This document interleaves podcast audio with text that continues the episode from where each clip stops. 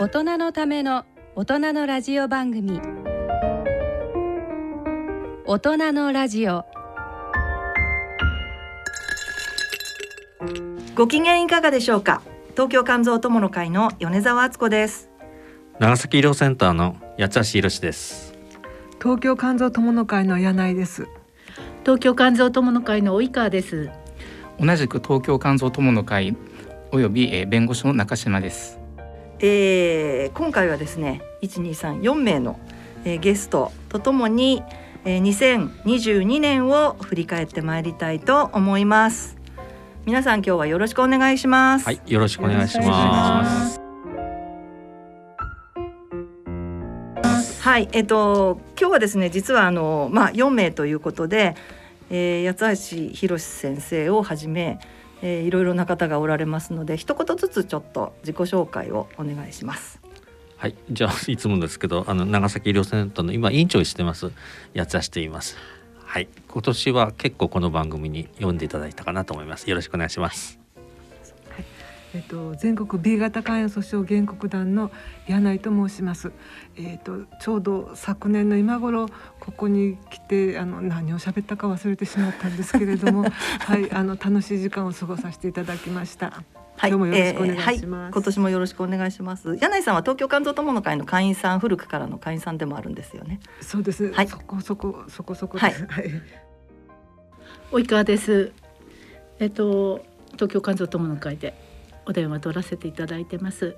あの電話の対応の時に偉そうにあの痩せましょうねっていうことをあの毎回毎回言ってて自分も痩せますっていう目当てを上げてたんですけども今年はちょっとだけ痩せましたよ。本当ですか？はい、五パーセントぐらい。でもそれは母数母数が大きいので ちょっと五パーセントってよくわかりません何パーセント五パーセントでございます。以上、はい、及川でした。はい、中島先生どうぞ。はい、えっ、ー、と東京肝臓友の会でえっ、ー、と弁護士の中島です。あのいつも聞いてるラジオが実際に話す立場になるとこういうところで収録してるのかというのが分かってすごく興味深くて面白いです。はい、えー、4名のゲストの皆さん今日はよろしくお願いします。えー、ということで2022年がもう終わりに近づいてまいりましたけれどもでは、えーと、八橋先生は今年はどんな年でしたか？はい、えーと、ざっくり言って前半は暗い年だったけど後半は明るくなった年というふうに私は思ってます。へはい。はい。いや、ないさんどうぞ。はい。私事ですけど、あの私は家であの農業やってまして、はい、あの牛を飼っているもんですから、はい、夫婦で出かけたことはありませんでした、はい、あの泊まりがけで。はい去年からあの息子があの牛飼いをやると言いまして、はい、でおかげでやっと今年初めてあの夫婦であの泊まりがけの旅行に行けるということあの私事なんですけどとても明るい年でした。よかったです。はい。及川さんはどんな年でしたか？はい。忙しい年でした。笑われちゃった。あのいやままあ、高齢者でも需要があるというあの、まあ、小学校のお手伝い、はい、あの勤務のお手伝いをさせていただくようになりまして、はい、大声を出すっていうことがこんなにこう元気になるっていうことなんだっていうのを実感しております。なるほど、はい、先生に 舞い戻ったということで、はい、はい、えー、中島先生はどんな一年でしたでしょうえっとコロナも三年目でいろんなことに慣れてきたというようなようやく違和感なくいろんなことができるようになったかなっていうような年ですね。はい、わかりました。えっ、ー、と米沢はですね、えー、これラジオで何回も言ってるんですけれども、あの4月から、えー、佐賀県の江口病院江口先生の病院でピアサポート外来というのを月に1回スタートさせまして、えー、それがですねもう本当に考えることや勉強することが多くてですねえー、またこれはあの機会を改めて詳しくお話しますけれどもあのこれはなるべく長く続けられたらなというふうに思って、えー、いる次第です。はい、えー、ということでそれでは大人のラジオ進めてまいります。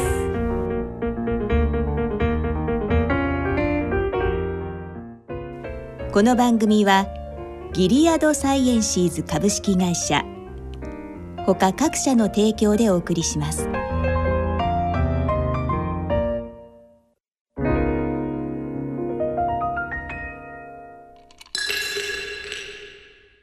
C 型肝炎のない明日へ。自分は C 型肝炎だけど肝臓の検査値が安定しているから放っておいても大丈夫。そう思っていませんか？検査値が正常でも肝硬変肝臓がんへ進展する場合があります。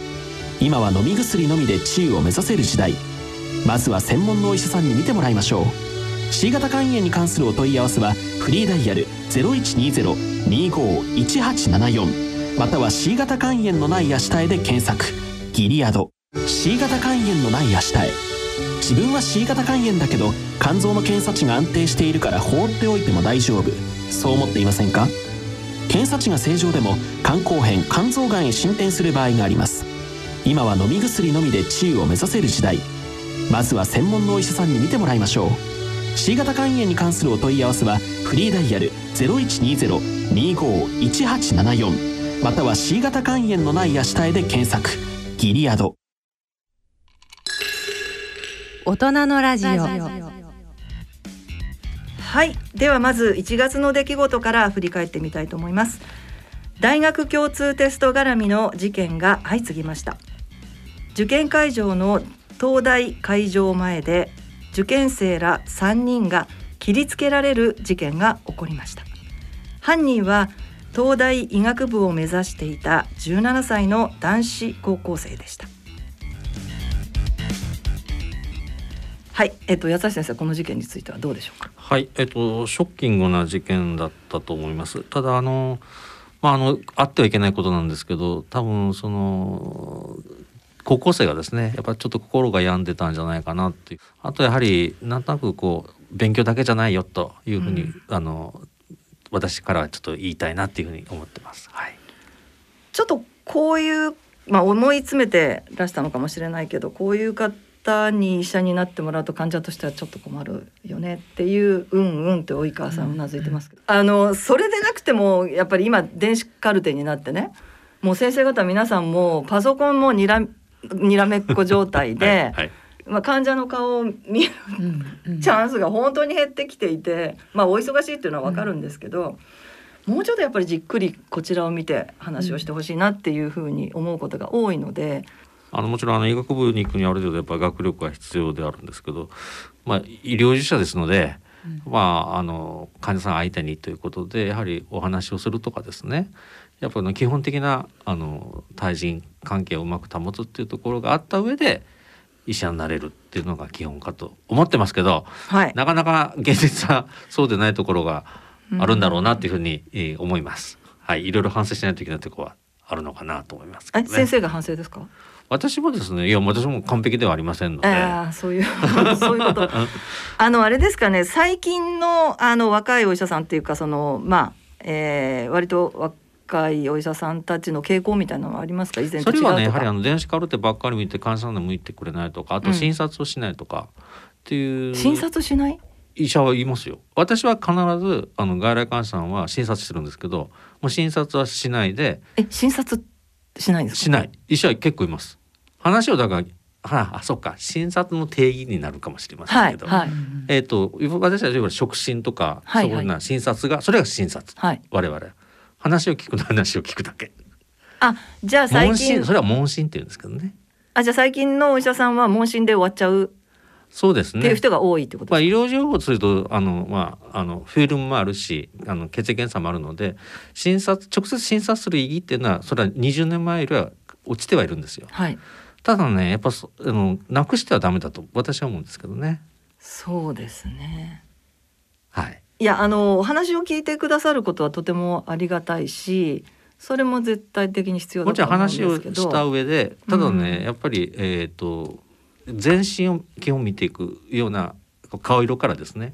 私も手の先までずっと見ますんで。ああそういうことですね、はい、それですね診察が。で私はお腹を触るので触診。触診。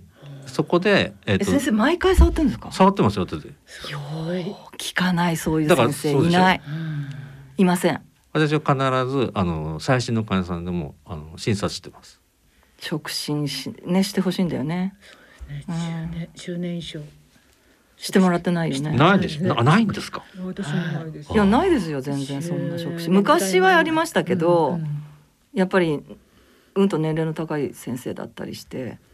でまあ触ってもらって安心したりとか、まあ、あのまだウイルスがいた頃ですね C 型肝炎はやっぱりすごくそれで、まあ、大丈夫大丈夫って言ってもらって検査の結果ってすごく後から出るので。というかですね今あのか私の外来だと3か月に1回半年に1回1年に1回ですよ。うんで話だけでとてもじゃないがあの全身をこう評価するしたとは思えない私は。あとあれですよね検査がまあいろいろまあ増えてきてその割とそのデータでもって判断しちゃうっていう先生がどうしても増えてきてるような気がします。情報が両方論がそっちがあるからですね、うん、それだけ十分じゃないかというようなことなんですけどただねやっぱ顔色を見るとかそこら辺見ないと分かんないところはありますよ。はい、はい。続いては2月の出来事です。2月24日ウクライナにロシアが軍事侵攻しましたはいこれはもう今でもまだ続いている出来事ですけれども。いやあの侵攻するのかしないのかってこう事前の情報ってしないんだろうっていうのが多分予想だったけど本当にロシアが攻めていったっていうのでもあの多分世界中の人が驚いたと思うんですけどね、はい、ただやっぱり一番困ってるのはウクライナとその周辺地域の方かなと思います。うんうん、そうですね。でもちろんこれあの成り行きは簡単なもんではないので、うん、えー、政治も絡んでるし国際的な情報ですからなかなかあと思うんですけど、まあ早く落ち着いてほしいというふうに思ってますが、医学的にですねちょっと心配しているのは、はい、あのまあ難民の方が出てきて、まあこう移動が始まるのと衛生環境が良くないので、はい、だいたい戦争が起きると感染症が流行するんですよね。それはよく言われますよね。はい。はい、で過去に実際あの戦争第二次世界大戦だと C 型肝炎が増えたり、うん、ベトナム戦争だと C 型が増えたり、はい、そういうようなことがありますのでちょっと私心配してるのはこの地域ってこうあの B 型肝炎とかで、はい、デルタ肝炎がちょっと多い D 型ですね。D 型。D 型、はい、で実際ヨーロッパで少し増えてるというでそれは移民の方が増えてるのでということなので。ちょっとそういうようなことを今心配してます。で確かに今ヨーロッパの肝臓学会ではそういうことがやっぱ、はい、あの心配あの実際もいろんなあの提言としても出て出始めてると。なるほどなるほど。はい、じゃあこれからまあ増えてきてデータがこう出てきてっていうことになる対策とかをちゃんとしとかないといけないなというふうに、うん、そういう意味であの私は注目してますけど。わ、はい、かりました。中島先生は何かこの軍事侵攻に関しては？難民の方が、うん、まあ、世界各地あの行かれると思うので、まあ、日本がどういう対応を取るのかっていうのがやっぱり一番重要な気はしますね。うん、そうですね。続いては3月の出来事です。肝炎対策基本指針が改正されました。はい、えー、これは2回目の改正ということで、えー、この改正のポイントを中島先生にちょっとご説明いただきたいんですけど。はい、えーとまあ、患者にとってのですねあの改正2つ大きなポイントがあると思うんですけども1つ目が、えっと、肝炎対策の近点化、ま、近点化というのはどの地域にいても、えー、同じような肝炎の治療対策が受けられるというようなところですね。でもう一つが、えっと、基本的人権の尊重というところがより具体的に、えー、基本指針に書き込まれる。ということが、えー、今回の、えー、改正のポイントになります。はいその2つのポイントなんですけれども、まああの柳井さんは今、えー、佐賀に住まわれていてそれがまあ大井さんは東京ですけれどもこう住んでるところそれぞれで患者が地域地域で全くその、えー、状況が違うっていうのが今現在あって例えば肝炎、えー、医療コーディネーターさんというのが、まあ、要請されてますけれどもまあ、たくさんそういう方を養成していて、えー、多くの目で肝炎患者を支援していくフォローしていくっていうことが、え、されてるところもあればあのほとんどそういう方がまだいらっしゃらないっていうところもあったりしてそういうところで、えまあ、近典化を私たちはずっと、えー、お願いをしていたんですけれども何かその辺であのありますかね？私あの佐賀なんですけれども、はい、えーと、全国的に見て佐賀の肝炎対策は進んでるなってあの思います？思います。はい、で、まあ、あの私のはあの佐賀の東部の方なもんですから、はい、えーと、いろんな病院に、えーと、すぐにアクセスできるというところがあります。うん、ただこれがあの限界なんですね、はい、のあの島のあたりになるとまたあの違ってくるのかもしれませんけれども。あの小さい県ですから、はい、うん全く近典化が成功してるとかそうあのうまくいってるというまではないんですけど肝炎患者としてはえー、どちらかというと住みやすい県なのかなっていうふうに思います。全体としては住みやすいという。はい、えっ、ー、と及川さんは東京ですけれども、東京は、はい、えー、ようやくそうですね、ようやくようやく肝炎コーディネーター、患者の、はい、職域以外のですね。職域以外のはい、はい、患者も含まれるような肝炎コーディネーターが、いよいよいよいよですね。そうですね。患者もコーディネーターになれるという日がようやくやってきた。本当ですね。本当ですよ。やっとですね。東京都は。そうですよ。私七年間要望書出し続けましたからね。本当ですよね。そうですそうです。泣きました。頑張りましょう。本当です。はい、で、あの東京都は今、えー、まあ今年度よりそのまあ、えー、養成研修会そのものを変えるということで、そのプログラムについても。まあ、患者と意見交換会をして、まあ、プログラムを組み立てるというような非常に前向きなあのところで私たちもありがたく、えー、いい方向に進んでいったらいいなというふうに思って絶対受けますよね。そうですね。当然ですよ、ね、落ちたらどうしよう。ね、勉強しなくちゃ。本当本当。試験がある。試験あります。試験あります。続いては5月のニュースです。小児急性肝炎の報告数が英米を中心に増加し英国では半数以上で風邪や胃腸炎を引き起こすアデノウイルスが見つかっているとの報告がありました。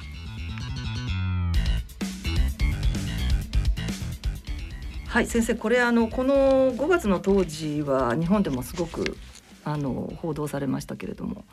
はい、えっと、私もこれかなり心配してですね、はい、あの結構重症化するっていうふうなことで移植した例も海外ではあったというふうにお聞きしてます。でこう実態がよくわからないというふうなことだったんですけど一つ仮説としてはですねコロナに感染して回復期にアデノウイルスに関わるとこういうふうな重篤な感染が起こすんじゃないかという説が出たりして、はい、まあ、コロナ感染者は結構おられるし、うん、アデノウイルスの感染もそんなに珍しいものではないのであの結構出てくるのかなと思ったんですけど、はい、そんなことずっと見てるとあまり日本でも海外でもその後あまり報告はそこまで話題にならなくなったので、はいはい、そこまでなかったのかなというふうに思ってそうですね、はい。最近はもうほとんどこの話題は聞かなくなりましたので、はい、あとそれからアデノウイルスっていうのは割と私はそんなに聞き覚えがないのですけども。いやこれもね風邪ウイルスとか。風邪のウイルス？はい。で胃腸炎を起こすということなんですね、うん、だからやっぱこうウイルスとウイルスとのがこう組み合わさるとちょっとこういうふうな病態が起きるのかなと思ったところなんです。はい、まあその辺もまだ分かってないことが分かってないところね多分多いので今後の研究ということになるんでしょうかね。はい、はい、わかりました。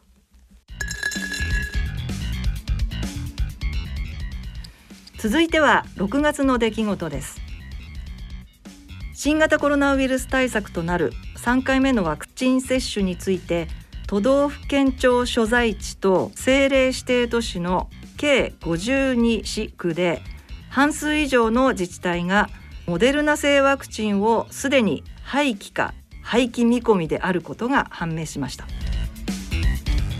まあ、これちょっと仕方がないところがあると思うんですけどやっぱりあのワクチンを普及させたいということである程度日本がまとめてアメリカからあの購入したと。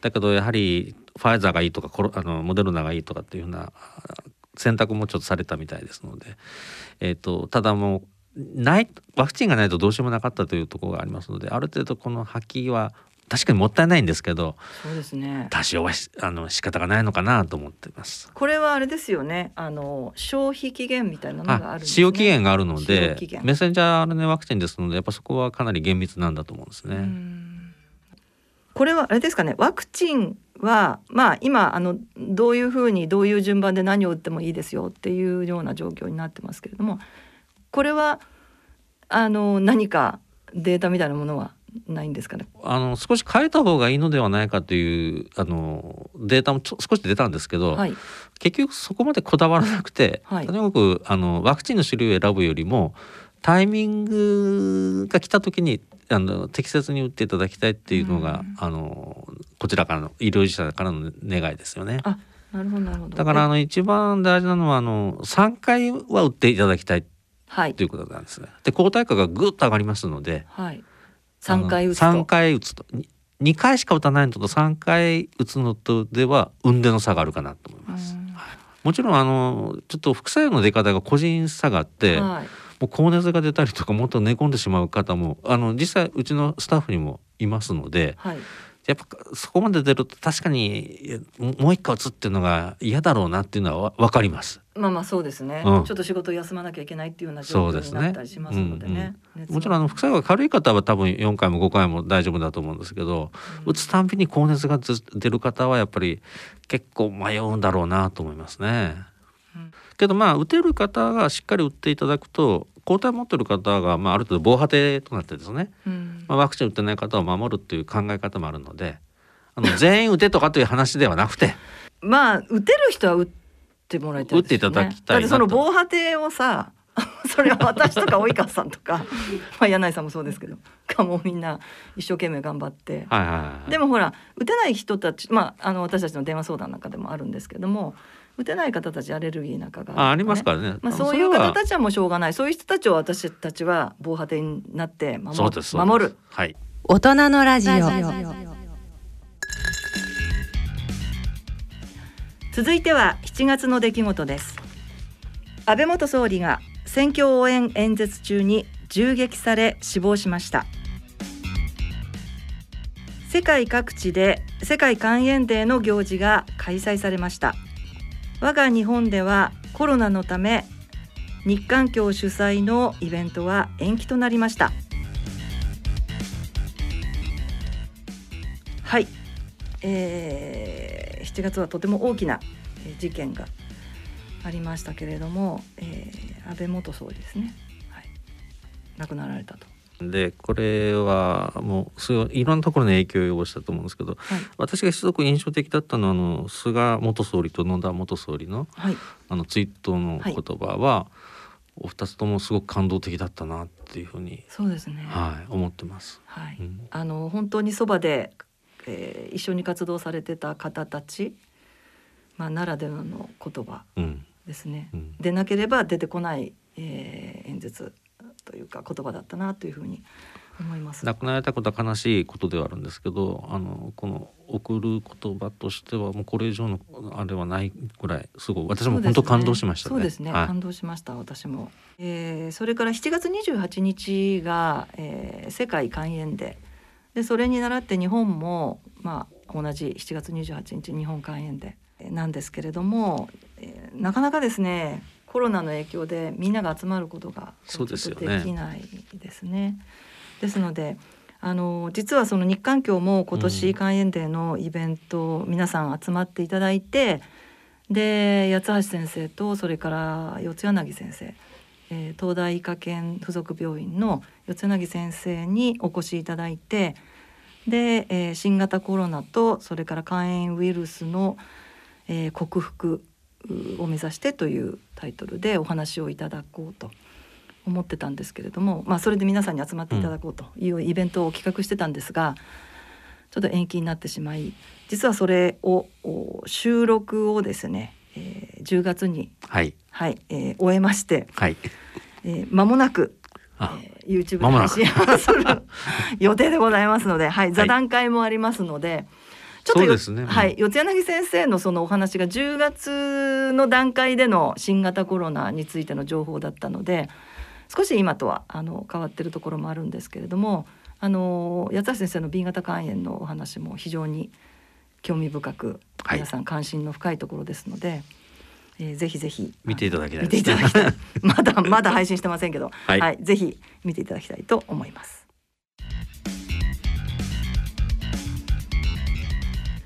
続いては8月の出来事です。仙台育英高校が夏の甲子園で東北勢初となる優勝を果たしました。メジャーリーグロサンゼルスエンゼルスの大谷翔平選手が104年ぶりベーブ・ルース以来の2桁勝利2桁本塁打を達成しました。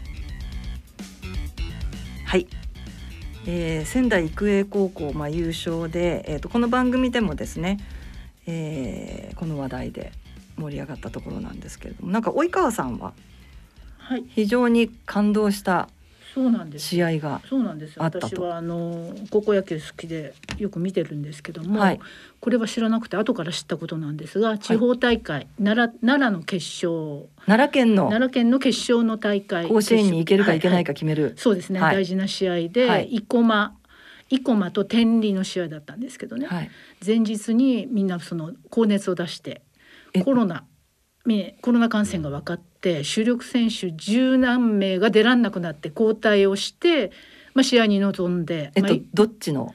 生駒ですね。生駒の。選手たちがみんなコロナにかかってしまって、はい、で交代してレギュラーメンバーじゃないメンバーが、はい、まあ、出場して大会に臨んだんですけど、まあ、ボロ負けだったわけですよ。うん、まあ出場したのは天理高校ですもんね。そうですそうです、はい、それで天理が天理がねの喜べかな喜べなかったんですね。あの心から喜べなくて、まあそうですよね。そうなんです。それであの公式じゃないけど再試合しましょうっていう申し出をして、再試合をしたわけです。ベストメンバーで。はい、で3対2で惜しくもあの生駒の方敗れたんですけどね、うん、試合終わった後にもう両チームでもう喜び合った姿を見ていやスポーツいいなと 純粋にえっとそれはテレビで見ら見た。テレビで見たんです。あの新聞記事でも見てたんですけど、はい、テレビでもやったんですね。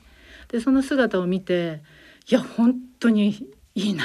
そう高校野球いいなスポーツいいな。高校野球はねいいですよね。本当に毎試合毎試合感動ですね、はい、感動します。はい、はい、もうずっと見てるともう、はい、あっという間に時間が経ってしまうという。そうです。ね。はい、私も高校野球は大好きで甲子園に何回か行った記憶がありますがいうこととあと大谷翔平選手ですけどもこれもちょっと及川さんからコメントをいただきたい MVP 残念でした。残念でした、ね、今年は残念でした。なと頭の中で思いつつ2年連続はありかなって、まあね、日本人としてはね。ね、思いませんでした米沢さんいやとても思いました。思いましたよ、ね、はい、と思いました。ね、まあそれはちょっと先のあの話なんですけど、はい、まあこの8月の段階では。えー、偉大なる記録を打ち立てたということで、でね、えー、まあ、本国のアメリカでも非常に大騒ぎになって、まあ、日本も大騒ぎでしたけれど、えー、結局あの大谷さんは、えーと、去年よりも、えーと、投手としては勝った、うん、15勝まで上げて去年9勝だったので、うん、15勝してそれからホームランは去年よりちょっと少なかったけれども、うん、34本ですかね。ということででも大活躍と。ね。もう完璧な二刀流。本当ですね。すごいですよね。ですよね。でも本当に大谷さんのおかげですごく元気になるという方がたくさんいて。うんうんあのねまだまだやっぱり頑張ってほしいと来年は WBC がありますので、うん、はいそれで彼が出るようなことを言っているのでこれは3月ですけれどはい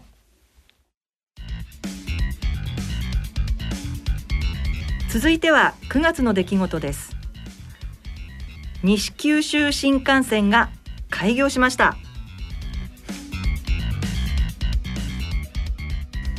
これも八橋先生。はい。先生だって講演会やなどでも新幹線の,、はい、の写真が最近公演のトップのページは新幹線、ね、いやいや新幹線今乗ったことたくさんあるんですけどやっぱ長崎を走るっていうのがねそれはやっぱりちょっと違うもんですかね？違います。乗り心地も違うんですけど。あそうなんですあただですねあの日本一短い新幹線で65キロしかないですよね。65キロ？を、うん、あの30分で走ってると。えっとどこまで？すいません。すみません。長崎とあの武雄温泉という佐賀の途中のとこまでは新幹線が走ってると。なるほど。でそこからは実は在来線の昔の特急に乗り換えないといけないんですけど、はい、もう乗り心地といい時間といい、はい、もう私にとってはもう、うん、最高です。なるほどそうですよねそれだけもうだって講演会の前に その写真を出して一言その説明をしてからですよ講演会じゃあ始めますみたいな感じになってるので、そうなんです、ね、よっぽど嬉しいんだなと思って。はいということで佐賀県のえー、柳井さんいかがでしょうか？今の話題は。そうですね。うん、えっとどこがいいんだろうか本当だよ、ね。ということで、あの竹雄まであ福岡の方から行きますと竹雄まで行ってそれから新幹線に乗り換えるということでで短いですよね。短いです。何の意味があるのかっていう感じはい、それであの私はあのツバメが大好きで。ツバメ？はい、はい、あの昔の昔の在来線ですね。で、はいはい、すごくあのああの最初走った時にはあの革張りの座席ですごく白くてかっこいいなと思ってましたので。はい、先生の医療センターに行くのにもあれを使わせてもらってたんですけども、はい、あれがもう武雄までしか行かなくなりました。あそうなんですね、とてもあの新幹線ができちゃったから。そうそう不便になりましたね。それとあの長崎は観光地なのでたくさんあの観光客が訪れるところなんですが、はい、佐賀はなかなかそれが、えーと、少ないところでまああの有田の陶器市ぐらいで、ね、まああそこあそこはあの JR は使わないしもまたますます佐賀に来られる方が少なくなるんじゃないかなと思っております。なるほど。佐賀としては あのあんまり積極的じゃないっていうか、ね、ただ先生あれですよね。その武雄から福岡までだから佐賀を通っていけばももっとももっと便利になる。もちろんあのずっと新幹線が長崎の県民私佐賀にとってもいいと思うんですけど。長崎の県民は便利になるけど佐賀は別にとってことないそうなんですね、今これバトルがずっと 佐賀県民とさ 長崎県民とで新幹線通せいや通さないとかね。通さないとは言ってないんですけど。まあ佐賀から福岡ってすぐですもんね。すぐですね。あただですね、はい、あの嬉野とあの武雄も佐賀県なんですよ、はい、でそこはね今ねお客さんものすごく増えてかなり潤ってる。あなるほど。はいだから新幹線がそこまでなので潤ってるのかな。全部通るとねもっと潤うんじゃないかと。佐賀県もね長崎県もね。と思ってるんですけどね。これね県民が会うとね必ずバトルを。いやまあ でもそうですよね。なんか両方のあの感じがよくわかりますが。はい。ただね一度乗っていただきたい。そんなに普通の東海道新幹線と違うんですか？違いますよ乗り心地いいですよ。いや私もね乗るまではそんなになんともなかったんですけど一回乗ったらね違うなと思って何か違うなああもう陸地じゃないんですよ。だから今度ねあの長崎に来られた時に長崎大村だけでいいので15分間。長崎大村。そうです。15分。うん、1800円ですから。わかりました。何分ぐらいですか？あ15分か。15分。長崎大村なので飛行機で来るでしょ、うん、で飛行場から新大村駅までタクシーで10分なんですよ、はい、でそれから15分で新幹線で長崎駅にど真ん中着きます。あーそっか。だから最短で30分で長崎に行ける。なるほどストレスなく。わかんないけどすぐ着いちゃったねみたいな。いやもうももっと乗っときたい感じなんです。ですよね、うん、いや私もね乗るまではね何ともなかったですけど 一回乗ってください乗ってください乗ったらはい 乗わかりましたじゃあもう 柳井さんもちょっと乗ってみて。ぜひ今度。松田先生には大変お世話になってますけれども、ここだけは幕やられなかなかですね。はい。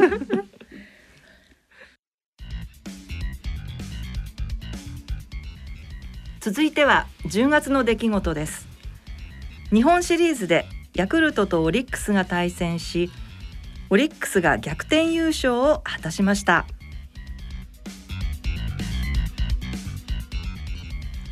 オリックス優勝して関西は大いに盛り上がりましたよね、うん、まあ阪神が優勝したらもっと盛り上がるんですけども でもやっぱりオリックスまああの御堂筋でもパレードしましたし去年がちょっと悔しかったのでですねそうですね。去年、ね、今年は本当にあの去年の悔しさを晴らすあの逆転優勝でしたね、うん、はい。そうですね。えっとオリックスはえっとこれは何年ぶりの？26年ぶりですね、はい、前に優勝した時がまあ神戸に本拠地があって、うん、あの一郎さんがい。て、あの頑張ろう神戸という、はい、あのスローガンであの戦ってた時ですね。そうですね26年前というと阪神大震災がありました。ね、ここに頑張ろう神戸っていう、うん、はい、エンブレムをつけて皆さん頑張ってたっていう時ですね。えー、中島先生はその当時は何をなされてた？まだ学生だったんですけども、はい、あのまあえっと実家が神戸で、はい、えっとまあ被災しまして、まああの時は本当に、あの今のウクライナのようなああいう瓦礫の状態ですから、はい、まあ、そこから26年経っても元の状態も完全に復興建物は復興しているので、まあなんか覚醒の感があるなというのはありますけどね。そうですね。ご実家は大丈夫だったんですか？もうあの潰れてまた、ね、まあ、人的な被害がなかったので良かったですけども。あそうですか。続いては11月12月の出来事です。11月23日に開催されたサッカーのワールドカップカタール大会で日本がドイツに逆転勝ちを果たし日本中が歓喜に沸きました。国産のコロナの飲み薬が承認されました。はいサッカーのワールドカップといえば及川さん。いやいやもうやりましたね。うん。そうですね。ドイツ勝つとは思いませんでした。いや勝つと思いました。思いましたか？主人と二人で。私はあの先月ですね、えー、初戦のドイツ戦はまあ引き分けよくて引き分けで終わってもらったらもうそれで同じですっていうことを喋ってます。だからび本当にびっくりしましたし嬉しかったです。ね、実はアジア。アジア勢。はい、ね、その前にサウジアラビアも。アルゼンチン。アルゼンチンに勝ったと。すごいですよね。サウジアラビア。サウジの。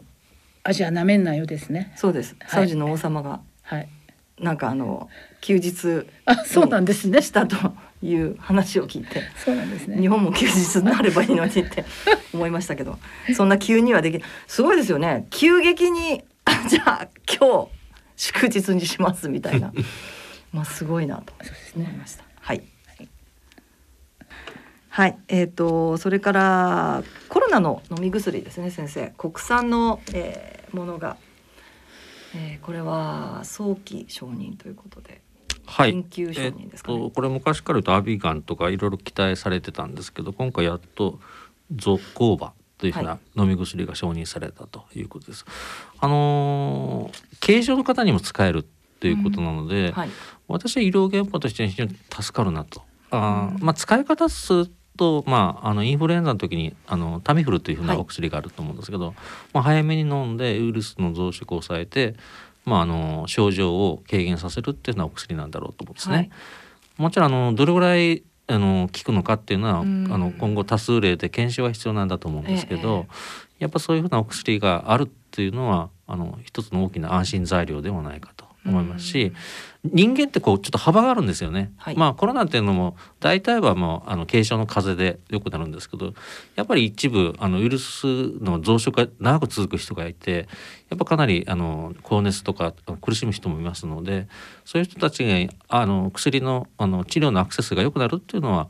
やっぱかなりいいことではないかなというふうに私は思ってますけど。うん、そうですね。まああのどんな疾患でもお薬がたくさん出るということはやはりいいこと選択肢が増える、ね、そうですね。はい、というふうに思いますが、えー、まあ早期で承認されたということでそのおそらく臨床で使いながらデータを取っていくみたいな感じになるんでしょうかね。大体あの制度上ですね半年間はもう、うん、あの全ての全数調査とかですね、はい、副作用をやっぱりかなり、えー、重点的に見るようなシステムができてますので、えーはい、まあ、そういうような安全性を特にやっぱ重視して、うん、薬の承認とか使用とかっていうのはなってます。はい、はい、わかりました。大人のラジオ。大人のラジオ。C 型肝炎のない明日へ。自分は C 型肝炎だけど肝臓の検査値が安定しているから放っておいても大丈夫そう思っていませんか？検査値が正常でも肝硬変肝臓がんへ進展する場合があります。今は飲み薬のみで治癒を目指せる時代。まずは専門のお医者さんに見てもらいましょう。C 型肝炎に関するお問い合わせはフリーダイヤル0120-25-1874または C 型肝炎のない明日へで検索。ギリアド。アッピはおよそ130年にわたり医薬品開発に注力してきた企業の歴史と創薬の実績を受け継ぐと同時に新たな時代の要請に応えるべく誕生したバイオ医薬品企業です。これからもさまざまな疾患を抱えておられる方々の生活の質の向上に貢献すべく邁進いたします。患者さんの笑顔に貢献するを目指す私たちの大いなる可能性にご期待いただくとともに一層のご指導を賜りますようお願い申し上げます。大人のための大人のラジオ。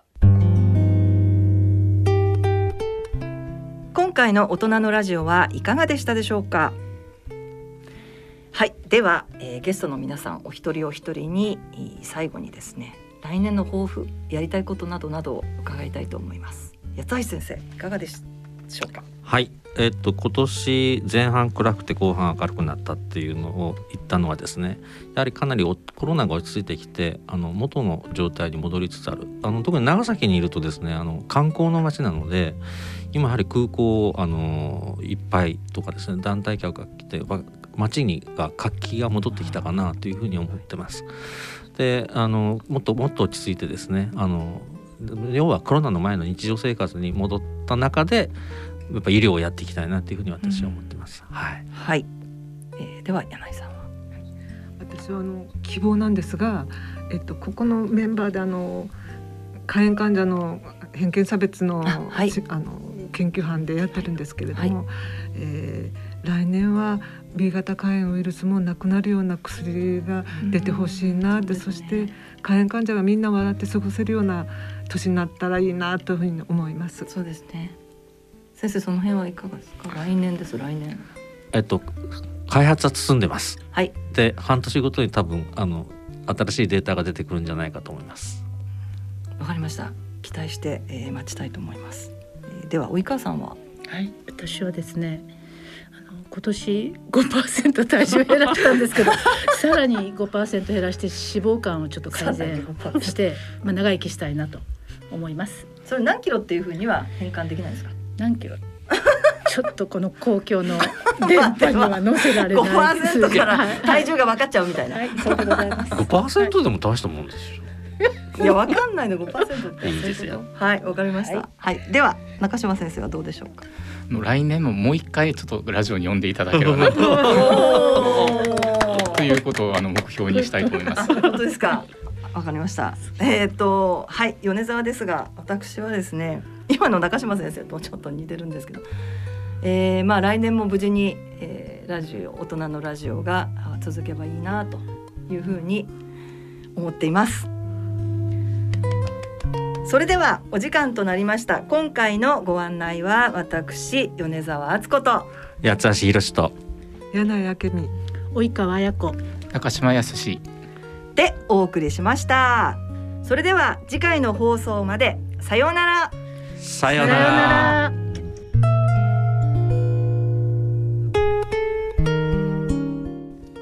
この番組はギリアドサイエンシーズ株式会社ほか各社の提供でお送りしました。